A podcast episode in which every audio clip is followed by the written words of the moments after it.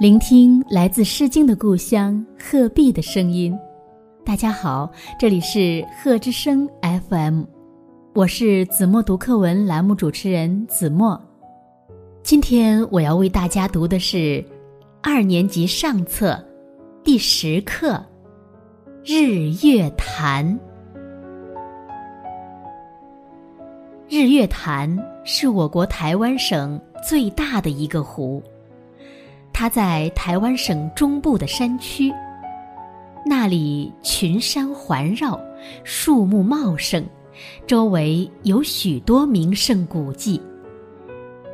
日月潭很深，湖水碧绿，湖中央有个美丽的小岛，叫光华岛。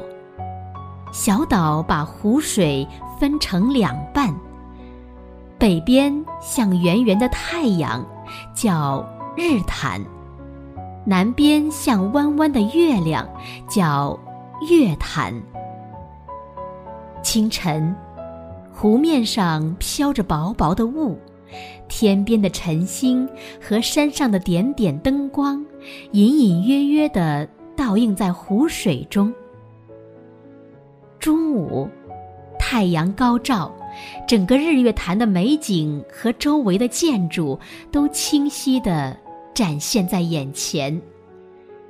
要是下起蒙蒙细雨，日月潭好像披上轻纱，周围的景物一片朦胧，就像童话中的仙境。